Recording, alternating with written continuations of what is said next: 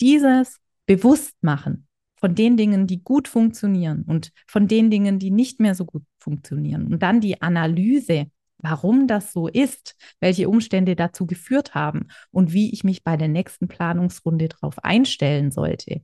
Das ist das, was ich mit Reflexionsroutine meine. Also regelmäßig einen Schritt zurückzutreten, ganz bewusst auf die eigene Planung zu schauen und zu überlegen, was läuft sehr gut gerade, was funktioniert und warum, denn davon möchten wir mehr und was funktioniert nicht gut und warum, denn da möchten wir versuchen, das zu optimieren und das zu verändern. Das ist der Multipreneur Podcast, der Ort für kreative Multitalente, die sich rund um ihre Vielseitigkeit und ihre tausend Ideen und Projekte eine erfolgreiche Selbstständigkeit aufbauen möchten. Du erkennst dich wieder? Dann bleib jetzt unbedingt dran. Gleich geht's los.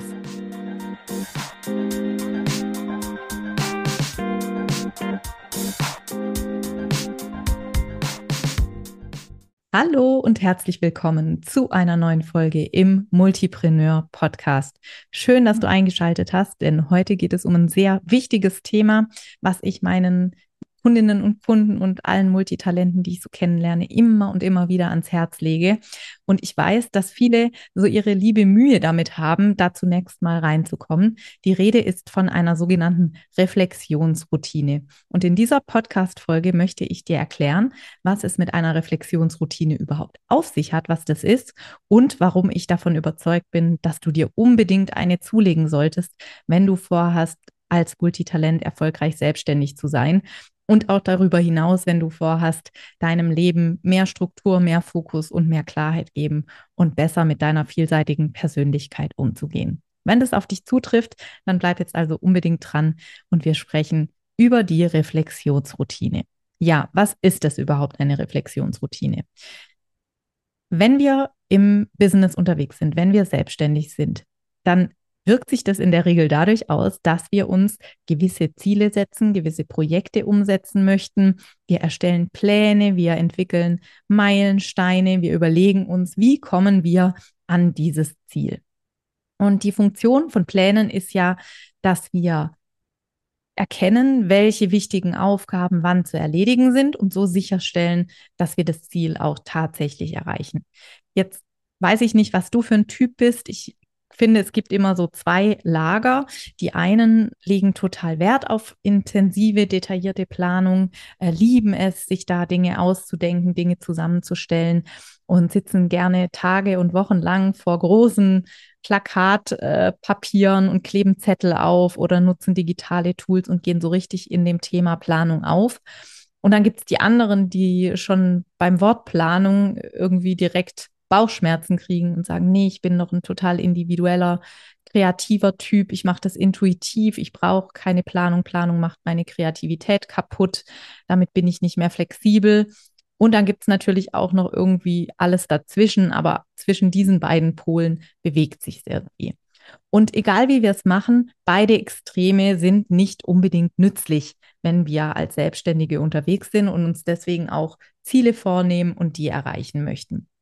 Es gibt nämlich zwei Schwierigkeiten. Die erste ist, wenn wir sehr im Thema Planung aufgehen, bis ins kleinste Detail gehen, alles durchdenken, für alles in Plan B und C und eine hundertprozentige Planungssicherheit erreichen wollen, dann besteht die ganz große Gefahr, und das zeigt die Praxis tatsächlich immer wieder, dass wir gar nicht erst in die Umsetzung kommen, dass wir uns also so im Planungsmodus verlieren, dass wir am Ende gar nicht mehr den Mut haben, in die Umsetzung zu gehen oder einfach schlichtweg keine Zeit mehr bleibt oder das Projekt schon wieder so an Spannung und Begeisterung eingebüßt hat für uns und wir dann gar keine Lust mehr haben, das umzusetzen.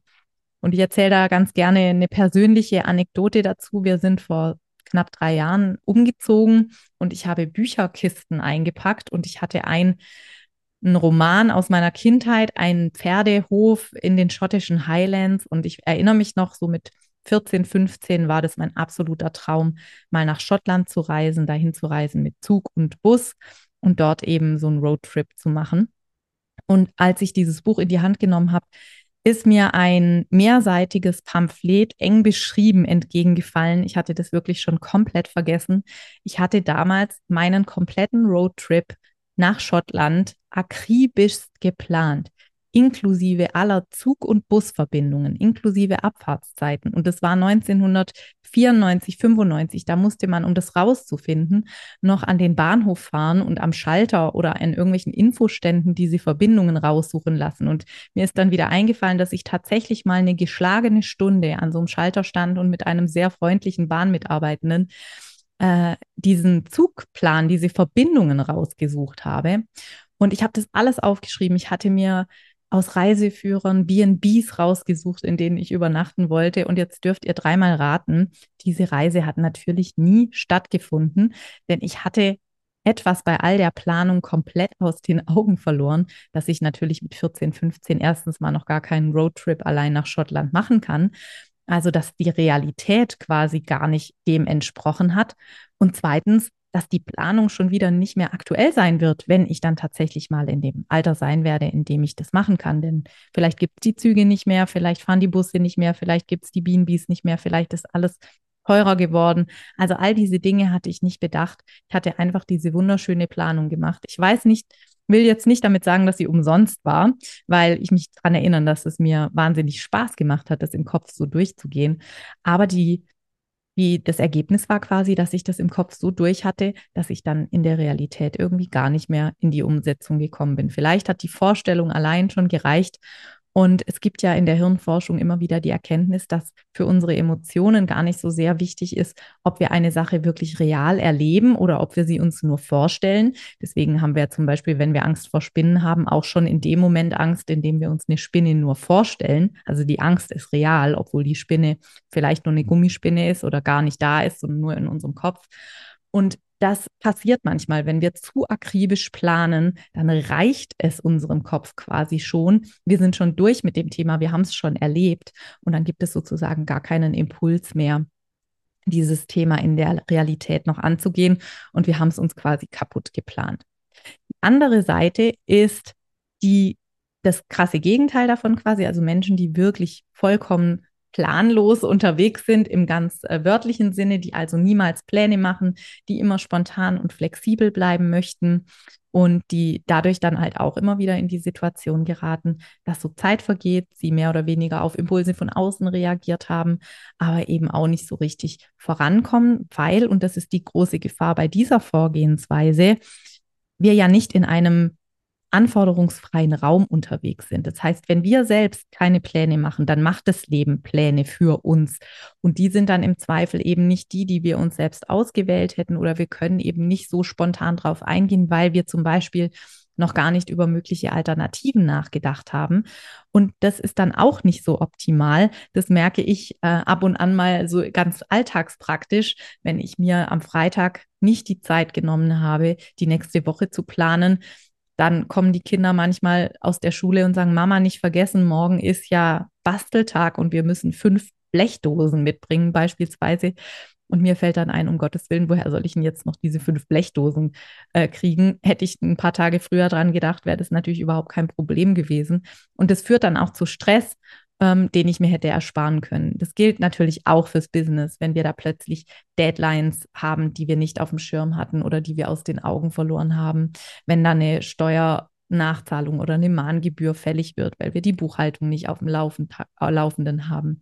Also entgegen unserer Idee von Flexibilität und Spontanität kann eben eine fehlende Planung ganz oft auch dazu führen, dass wir wichtige Dinge vergessen, dass wir ja, unter Stress geraten, den wir uns mit einer entsprechenden Planung ersparen könnten.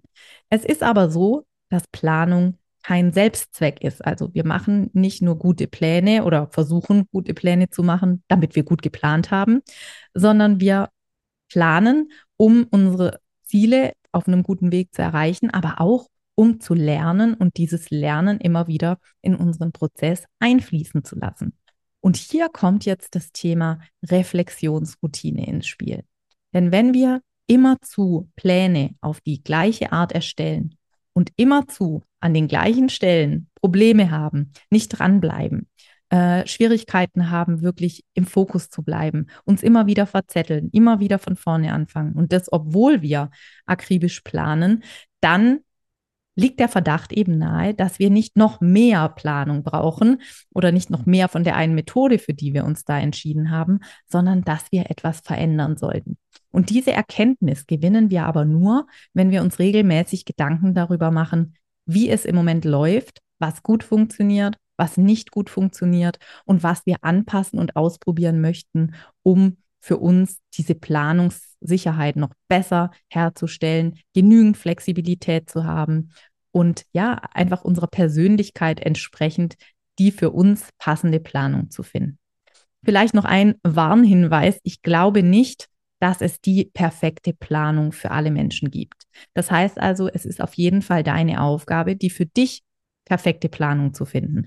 Und es gibt da auch noch einen kleinen Einwand, denn ich finde auch nicht, dass es die perfekte Planung für ein ganzes Leben gibt. Unsere Lebensumstände ändern sich, wir verändern uns, unsere Anforderungen an uns und unsere Leben unsere Arbeit verändern sich. Und jedes Mal, wenn sich diese Umstände ändern, dann kann es Sinn machen, auch die Planungsvariante ähm, anzupassen, also da etwas Neues auszuprobieren, was Altes eben nicht weiterzuführen, obwohl es vielleicht lange Zeit gut funktioniert hat, aber wir dann merken, dass es eben nicht mehr funktioniert. Und dieses Bewusstmachen von den Dingen, die gut funktionieren und von den Dingen, die nicht mehr so gut funktionieren und dann die Analyse, warum das so ist, welche Umstände dazu geführt haben und wie ich mich bei der nächsten Planungsrunde darauf einstellen sollte.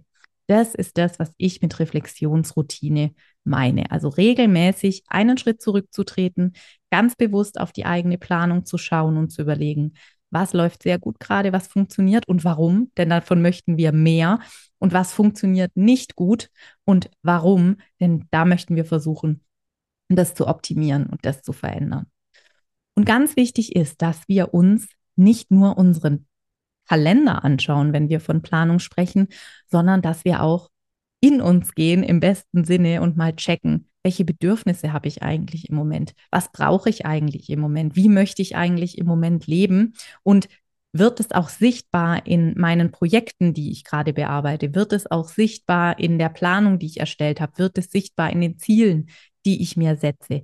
Und wenn da eine Lücke ist, wenn wir denken, naja gut, also einerseits möchte ich das oder brauche das, andererseits mache ich aber was ganz anderes, dann ist es eben notwendig, da immer wieder nachzujustieren, gegebenenfalls auch ja neue Wege einzuschlagen oder aber auch eben die schöne Erkenntnis zu haben, dass alles passt, dass alles stimmig ist und dass ich genauso weitermachen darf wie bisher. Und genau dafür brauchen wir eine Reflexionsroutine. Und dafür ist mir vor einiger Zeit schon ein sehr schönes Bild eingefallen, das ich immer wieder nutze, um das zu erklären. Wenn wir uns unseren Kopf anschauen als Multitalente, dann ist es ungefähr so, als würden wir in einer in einem Mehrgenerationenhaus, in einer großen Kommune, in einer großen WG mit ganz unterschiedlichen Menschen leben. Menschen, die nicht so ticken wie wir, die nur eine Sache haben und genau wissen, was das ist und die ganz klar und fokussiert bleiben können, die wohnen eher in so einem Single-Haushalt. Ne? Wenn die morgens aus dem Haus gehen, und es ist alles schön ordentlich, dann kommen die abends zurück und dann ist immer noch alles schön ordentlich. Ja, also da gibt es niemanden, der da zwischendurch mal alles verwüstet, nichts hat abgelenkt, es ist kein Dreck entstanden, der geputzt werden muss und es wurde nichts umgeräumt und äh, es ist immer noch die gleiche Wohnung sozusagen. Wenn wir aber als Multitalente in unsere Wohnung schauen, sozusagen in unseren Kopf, dann wohnen da ganz viele unterschiedliche Menschen.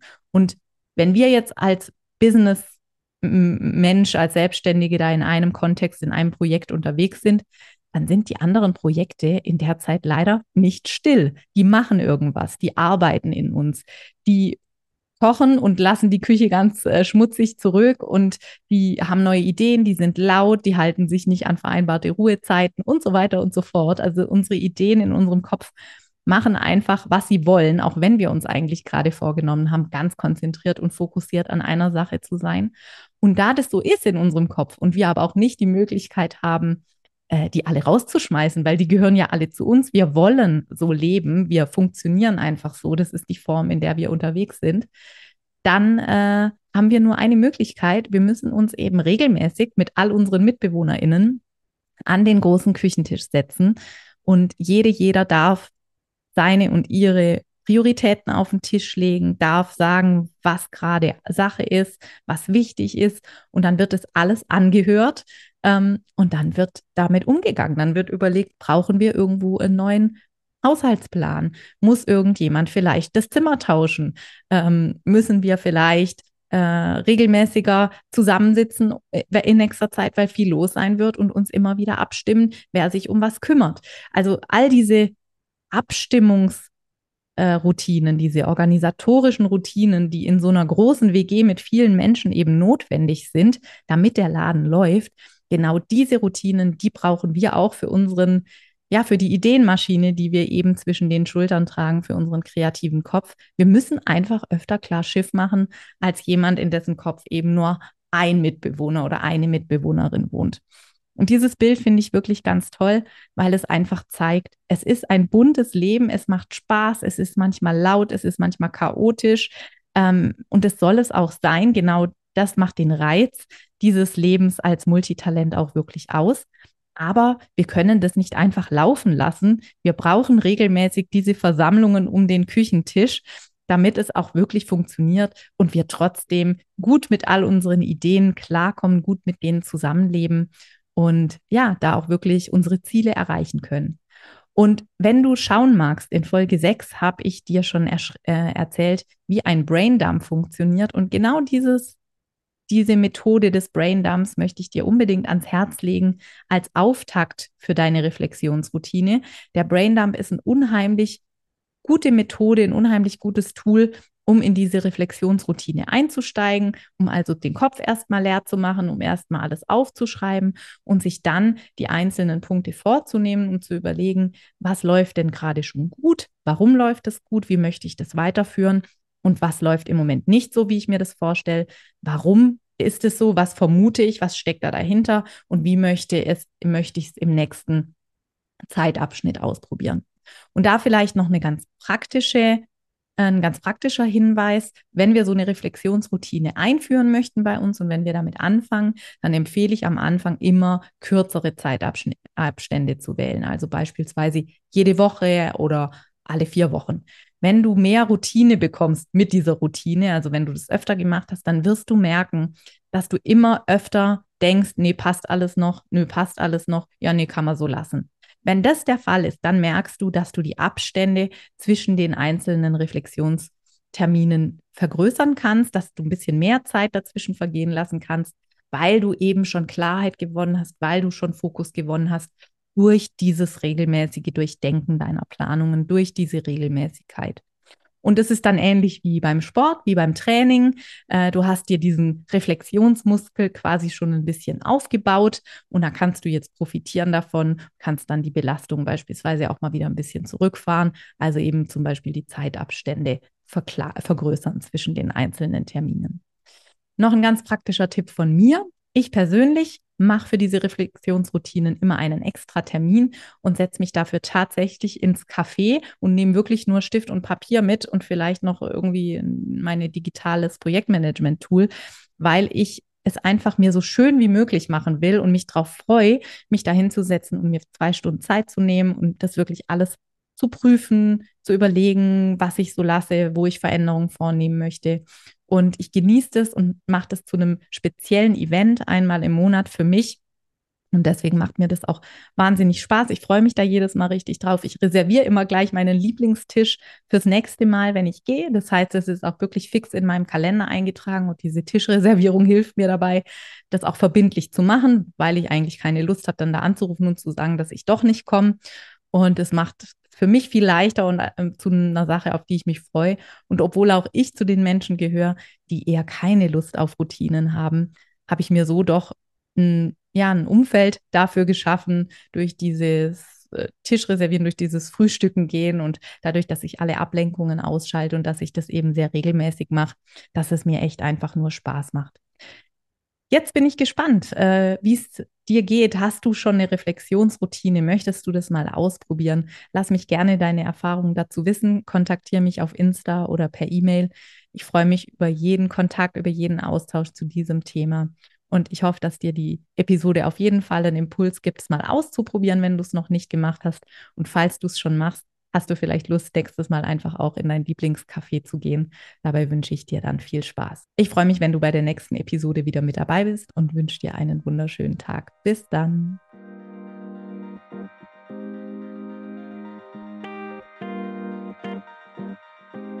So, das war's auch schon mit der heutigen Folge des Multipreneur Podcasts. Vielen Dank, dass du dabei warst. Wenn dir die Folge gefallen hat, dann lass mir sehr gerne eine 5-Sterne-Bewertung da. Und falls du keine weitere Folge verpassen möchtest, dann abonniere unbedingt diesen Kanal. Für Feedback und Fragen erreichst du mich am allerbesten per E-Mail oder auf meinem Insta-Account. Ich freue mich wahnsinnig von dir zu hören. Bis dann!